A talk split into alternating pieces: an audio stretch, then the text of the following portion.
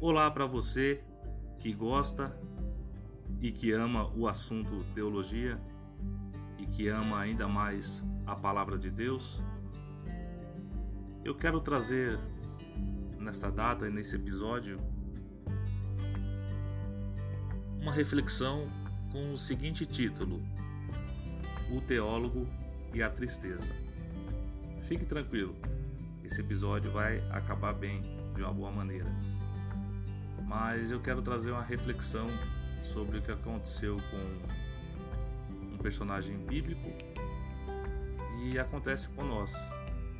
Atualmente, pois somos seres humanos dotados de emoções e assim eu já gostaria de trazer alguns textos bíblicos, lembrando que eu estou gravando esse podcast num tempo de pandemia causa do coronavírus e chamado também por Covid-19.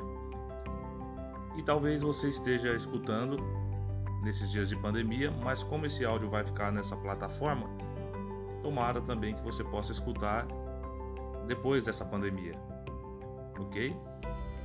Bom, dito isto, e antes de eu ler aqui alguns textos, é, vale ressaltar que tem muita gente triste dentro de casa, né, querendo sair uh, de certa forma privada né, da liberdade. Pois o ser humano não foi feito né, para ficar preso. Né? Enfim, e eu também estava pensando aqui em algumas coisas nessa reflexão que na igreja, geralmente, nos ministérios, há muitas pessoas alegres que você olha na cara da pessoa, no rosto da pessoa, e você vê que a pessoa faz aquilo com muita alegria. Se é pregar, ela prega com muita alegria. Se é tocar algum instrumento, é com muita alegria. Enfim, intercessão. A pessoa sempre vai orar ali com muita alegria no grupo de intercessão. Nos vários ministérios na casa de Deus. Porém, se você reparar melhor ainda, você vai notar algumas pessoas tristes, melancólicas e que também são filhos de Deus. E quando eu digo filhos, eu vou mais além, são eleitos de Deus, são salvos por Deus. São escolhidos e salvos por Deus. É esse tema também que eu quero trazer. E lembrando dessas coisas, eu glorifico a Deus, na verdade, por essas duas classes de pessoas, né? Pelas pessoas alegres, isso é muito bom, servir a Deus com alegria, isso é bíblico, inclusive, e também pelas pessoas que são melancólicas. Muitos homens de Deus, como Charles Spurgeon e David Bernard, né? só fazer uma busca rápida aí que você vai ver né? o genro de Jonathan Edwards e outros tantos que eram homens que passaram por grandes tristezas na vida ou eram homens melancólicos. Sofri de melancolia na teologia antiga chamada de melancolia da alma, não é? E às vezes eu penso que talvez eu faça parte desse grupo, segundo grupo, um pouco mais melancólico, que fica pensando mais sobre as coisas da vida. E é por isso que eu quero trazer para você e começar com os seguintes textos. Estava lendo e refletindo sobre Salmos 42, verso 6. E diz assim o salmista: Ó oh meu Deus, a minha alma está profundamente triste. Por isso, de ti me lembro desde a terra do Jordão das alturas do Hermon, desde o monte Mizar. Só umas pinceladas de teologia nessa reflexão. Esse monte Mizar, a palavra Mizar quer dizer pequeno, não é? E a gente vê localizações aqui, ó, alturas do monte Hermon, perto, né, do monte Mizar. Na verdade, o salmista aqui ele estava triste pelas situações da vida dele e uma situação é que ele não estava podendo ir ao templo naquele tempo. Tem tudo a ver até com o que a gente está passando hoje em dia. Hoje em dia a gente está assistindo cultos online, o que já é uma benção, mas não é a mesma coisa de ir a um templo a uma igreja, não é? Falar com o irmão, com a irmã, não é? Saudar, dar um abraço nas pessoas que gostamos, pois sabemos, né, que é muito bom esse vínculo com os irmãos e com as irmãs. Enfim, e ele não estava podendo ir, porque ele estava lá perto da terra do Jordão. Estou lendo aqui o Salmo, verso 42, verso 6 do capítulo 42, melhor dizendo, para se você quiser ver a referência. Então tá falando uma referência geográfica aqui. Ok. Mas a intenção aqui é que ele está falando que a alma dele está profundamente triste. E ele repete no mesmo capítulo de Salmo, Salmo 42, verso 11, olha o que ele diz: Por que você está assim tão triste, ó minha alma? Por que está assim tão perturbada dentro de mim? Ele faz uma pergunta para ele mesmo, né? Continuando. Põe a sua esperança em Deus, pois ainda o louvarei. Ele é o meu Salvador e o meu Deus. Ok? Dito isto, com mais uma pincelada aqui de teologia, o Salmo 42 e 43, até onde eu li e estudei, eles foram escritos juntos.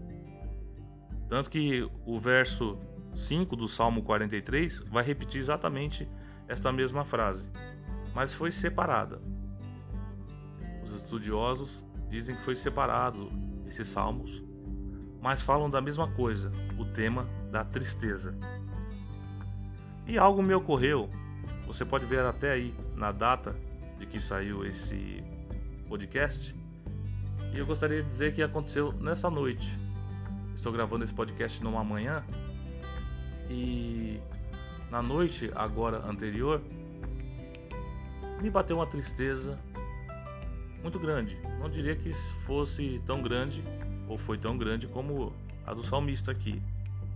Mas eu acho muito bom conversar e trazendo. É, quando eu falo, né, por exemplo, o teólogo e a tristeza, todos passam tristeza, né? Mas eu gosto de trazer essa questão da teologia, porque às vezes a gente pensa que fazer teologia é isento de muitas coisas, de tristeza, de necessidade, como eu já trouxe aqui em alguns episódios anteriores.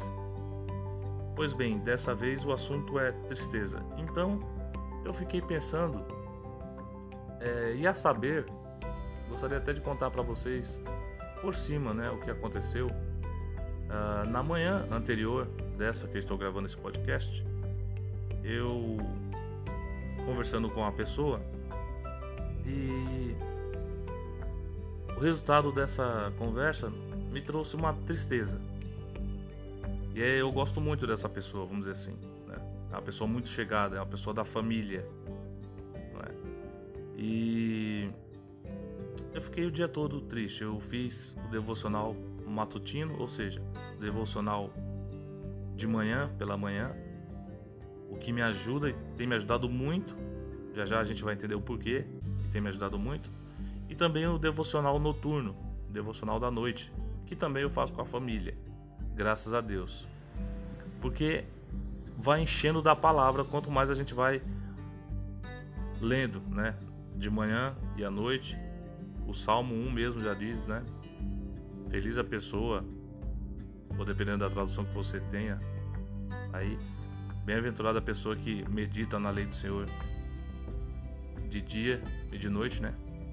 Enfim, e quanto mais a gente vai lendo a palavra de Deus, ela vai nos enchendo. E isso é bom exatamente para quando nós chegamos em momentos tristes assim. Na verdade, a palavra de Deus é boa para todos os momentos. Então, quando chegou a noite, eu ainda estava com um pensamento de tristeza dentro do meu coração, no meu pensamento. E foi exatamente uma das passagens entre várias que eu me lembrei que me ajudaram a, a acalmar a minha alma, né? Minha alma ficou calma e assim eu pude dormir um sono tranquilo. Mas antes disso, eu me fiz essa pergunta também: Por que você está assim tão triste, a minha alma? Perguntei para minha alma, já conhecendo esse texto, e comecei a lembrar de tantas coisas boas que Deus já fez na minha vida. Muitas coisas, graças a Deus. Não teria como numerar aqui, não é? Só o próprio dom da vida já diz, né? Um dom é presente. Presente de Deus, né? Que é a vida. E nisso Deus me fez muitas coisas, tanto no campo espiritual, campo profissional, em vários campos da minha vida. Isso foi me trazendo conforto à alma. E eu devo também lhe dizer, para tentar explicar melhor essas coisas, e com muita calma, né, dessa forma que eu falo, no texto de manhã que eu li, no devocional anterior a esse dia que eu estou falando com vocês, eu li exatamente esse salmo, Salmo 42 pela manhã. E à noite, olha só a passagem que eu li. Jeremias, capítulo 10, versículo 23. Eu sei, Senhor, que a vida do homem não lhe pertence, ou seja, a vida da pessoa, do homem, da mulher, né? Que tá no o homem aqui significa a humanidade, né? Então vou repetir aqui. Eu sei, Senhor, que a vida do homem não lhe pertence. Não compete ao homem dirigir os seus passos eu me lembrei de outras passagens. Uma passagem foi desencadeando outras passagens. Como, por exemplo, Eclesiastes 7,14. Quando os dias forem bons, aproveita-os bem, mas quando forem ruins, considere: Deus fez tanto um quanto o outro, para evitar que o homem descubra qualquer coisa sobre o futuro que podemos aprender aqui? Que Deus ele é sincero em sua palavra e ele nos diz que dias ruins vão acontecer. E eu só estou citando algumas passagens, tem tantas outras, não é? E eu fui me lembrando dessas coisas que Deus fez e de sua palavra, e eu confesso a vocês que o meu coração, ou seja, o meu pensamento de certa forma, ele está cheio da palavra de Deus, pois eu venho lendo a palavra de Deus pela manhã e à noite. E às vezes eu leio comentários bíblicos quando eu não entendo algumas passagens, né, alguns textos. Isso tem enchido meu coração e me ajudou muito quando eu fiz esse exercício de pensamento, perguntando para minha própria alma: por que está triste, minha alma? Por que você está tão triste assim, não é? E depois eu fui pensando e a minha alma não foi ficando tão mais triste. Foi ficando, na verdade, até alegre, sentindo mais a presença de Deus. De uma forma simples, eu digo isso, né? Sentindo que o Espírito Santo de Deus estava ajudando. Eu não quero espiritualizar tudo, não, mas sabemos que nós somos é, matéria e espírito, não é? Então, eu não vou entrar tanto nessa questão, mas eu gostaria de deixar claro que eu tenho para mim que o Espírito Santo foi me ajudando a trazer à memória essas passagens. Né? Tem outra passagem que eu me lembrei agora aqui. Né? Eu quero trazer à memória as coisas que me trazem esperança. Né? Tem várias passagens. Olha só, estou falando com vocês aqui e vem passagens sobre passagens aqui, versículos e mais versículos, para a gente lembrar e não ficar triste, para não ficar abatido. Por que, que eu digo isso? A importância sobre esse assunto. Ontem eu pretendia fazer algumas coisas. Eu pretendia ler uma teologia sistemática, que eu gosto muito. Pretendia depois disso ler também um outro livro sobre ciências.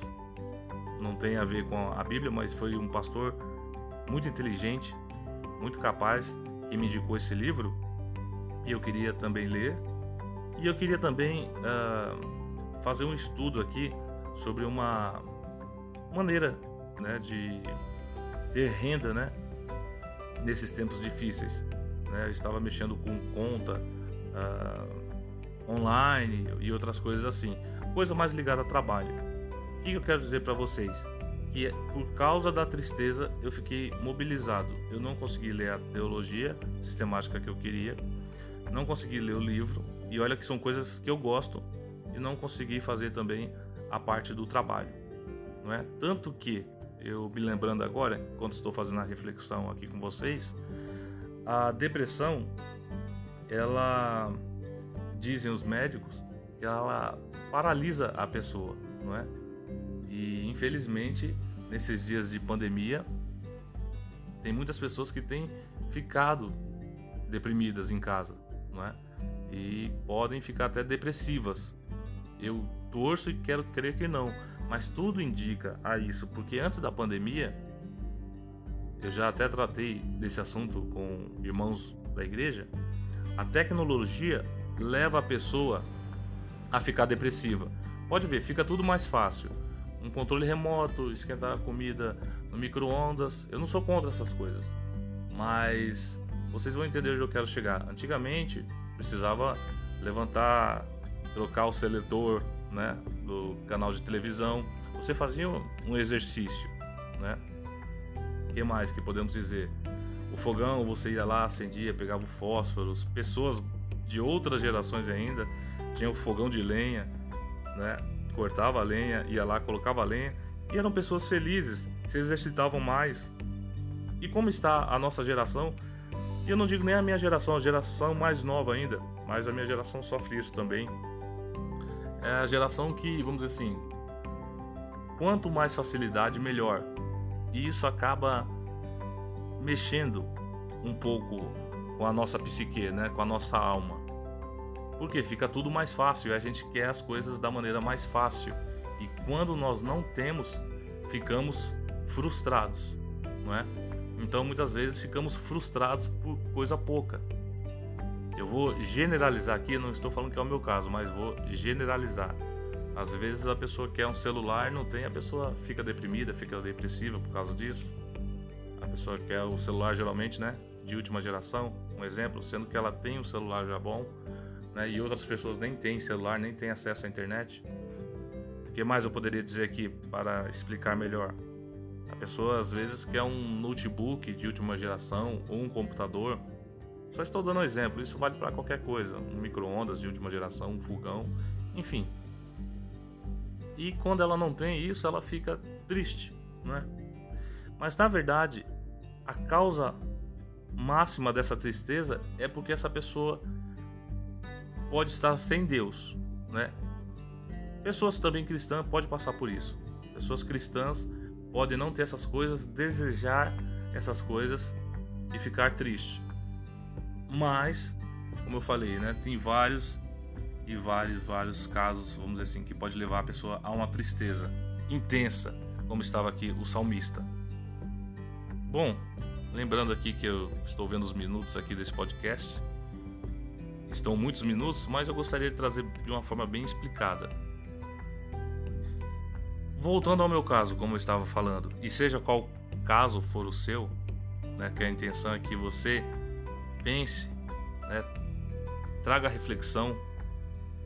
Se você não estiver triste, glória a Deus por isso, mas se você está triste, ou isso sirva para um dia que você fica triste, você possa fazer essa reflexão como fez aqui o salmista. Por que está tão triste, ó minha alma? Mas no mesmo versículo, estou lendo aqui o Salmo 42:11, ele diz: Por que está assim tão perturbada dentro de mim?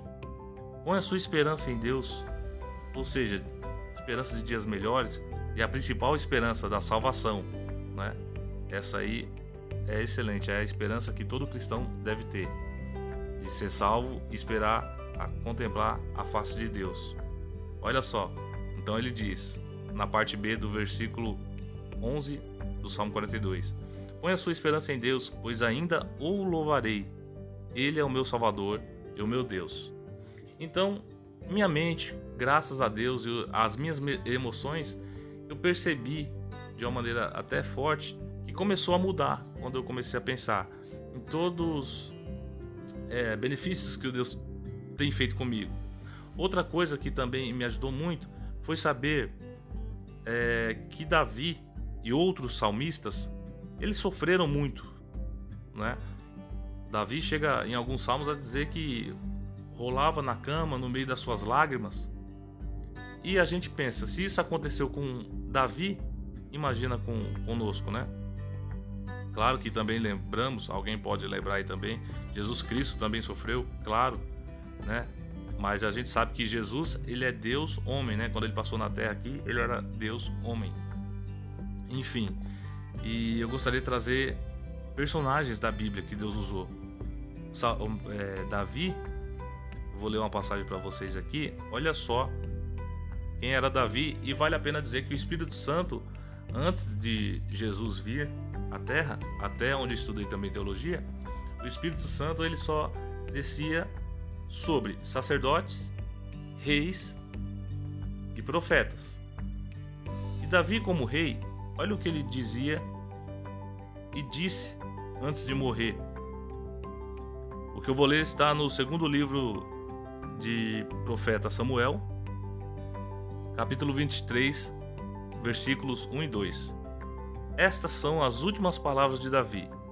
Palavras de Davi, filho de Jessé palavras do homem que foi exaltado, do ungido de Deus de Jacó, do cantor dos cânticos de Israel. O Espírito do Senhor falou por meu intermédio, sua palavra esteve em minha língua. Olha que tremendo aqui. Então, quer dizer, um homem cheio do Espírito Santo e ele passava por essas tristezas terríveis, né? Vale a pena se você conferir aí. Estou lendo todos esses versículos na versão NVI, ok? mas você pode ver em qualquer versão da Bíblia, vai estar é, com o sentido que eu li aqui. Você vai ver que ele fala aqui, ó, do cantor dos cânticos de Israel, quer dizer, um, salmista por excelência, né? E ele passava por essas tribulações. Nós sabemos que nossa vida ela é cheia de altos e baixos. Eu já falei em outro podcast isso aqui também falando da necessidade. Mas eu quero focar nesse caso da tristeza, como sair dela, como sair dela já é uma parte de reflexão, ok? Assim como Davi fez essa reflexão. E olha só, eu me lembrei de outras coisas, como eu estava lendo para vocês aqui. Eu li já Jeremias, não é?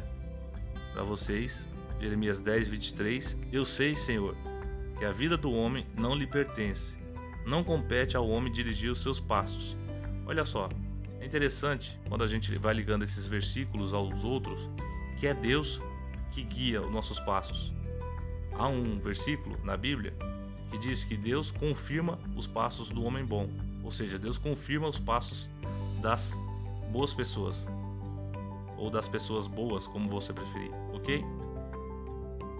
Deixa eu ler mais alguns versículos aqui para finalizarmos. Provérbios 16, 9. Em seu coração o homem planeja o seu caminho, mas o Senhor determina os seus passos. Olha o que me vem à mente. Vem outro provérbio, que você pode procurar aí também, que Deus diz o seguinte: reconheça Deus em todos os seus caminhos. Você tem reconhecido a Deus em todos os seus caminhos? Quando você tem ficado alegre, quando você tem ficado triste? Isso gera e desdobra uma pergunta melhor e maior. Você reconhece que Deus está no controle da sua vida? Mesmo você passando a tristeza ou não? Porque quando nós temos essa resposta, dizemos sim, Deus está no controle da minha vida. Então logo deixamos de estar tristes começamos a ficar alegres, com fé em Deus, pois sabemos que Deus.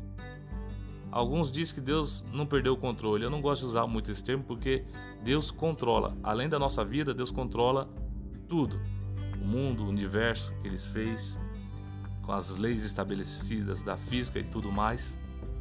Enfim, Deus está no controle. Eu não gosto de usar o termo, só estou usando o termo aqui para explicar para alguém que usa esse termo. Ah, Deus ainda está no controle. Deus sempre esteve no controle, né? Graças a Deus da nossa vida. E interessante que esse controle ele chega até nós, não é? Olha só, de novo, Provérbios 16, 9. Em seu coração o homem planeja o seu caminho, mas o Senhor determina os seus passos. Então, se Deus está determinando nossos passos, devemos ficar tranquilos e seguir um coração e um pensamento mais alegre. Outro provérbio que eu me lembra agora, que me vem à cabeça.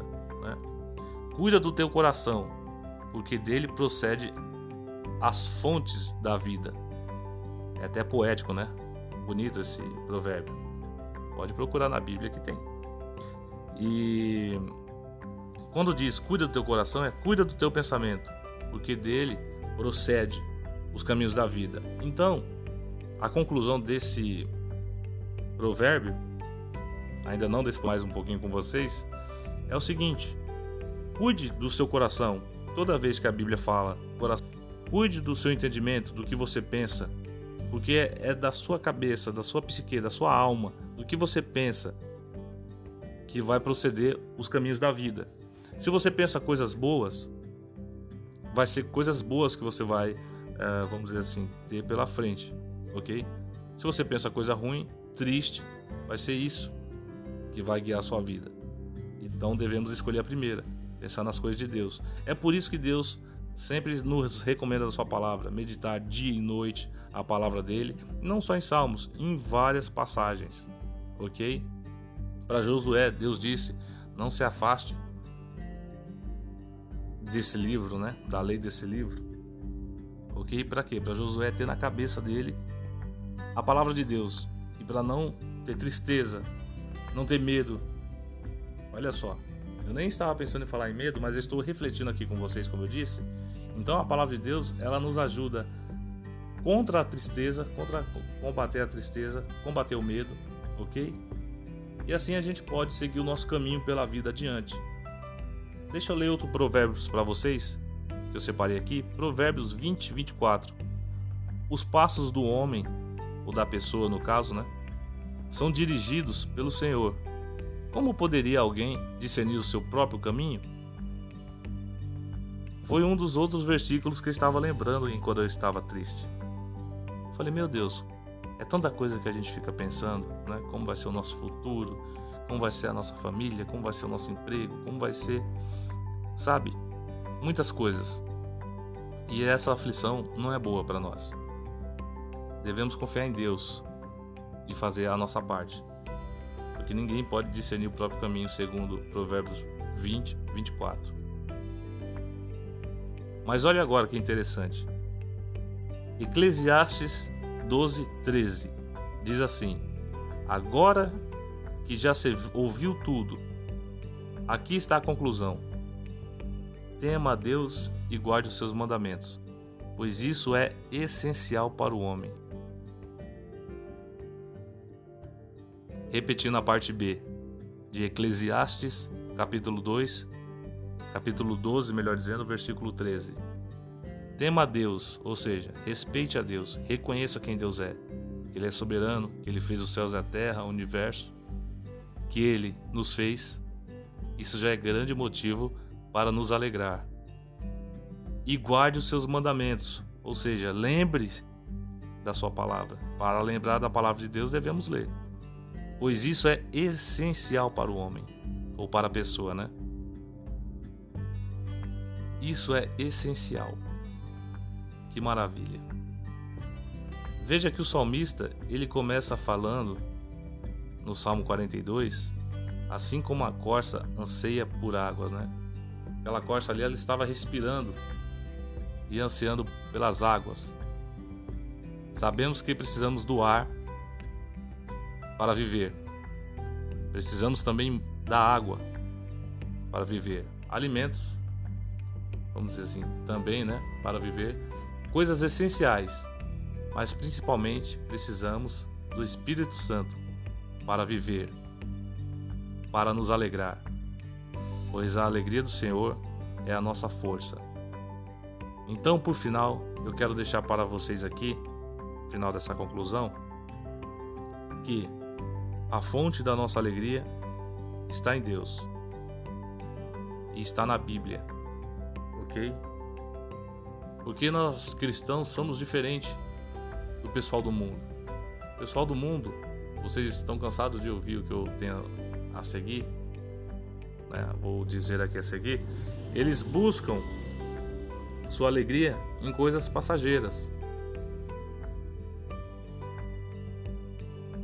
depois dessa pausa que eu fiz aqui, enquanto vocês refletem, são coisas que passam, eles precisam se encher, se encher de novo daquelas coisas, seja bebedeira, outras coisas condenadas inclusive pela Bíblia. Não estou julgando ninguém, mas na verdade é o que a Bíblia ensina. Agora, quando nós nos enchemos do Espírito Santo de Deus, ou seja, orando e lendo a Bíblia, a palavra de Deus faz essas coisas. E uma dessas coisas é tirar toda a tristeza. E aqui, como eu lembrei nesse versículo aqui, melhor dizendo, nesse episódio, também lança fora todo o medo. Ok? Espero que você tenha gostado desse podcast e que a palavra de Deus venha te ajudar a você ser uma pessoa mais alegre, sem medos, sem medo de viver essa vida, essa vida aqui de peregrinação. Ou seja, uma vida que só estamos de passagem até encontrarmos a Deus no grande dia. Ok? Fiquem na paz. Até o próximo podcast. Tchau, tchau.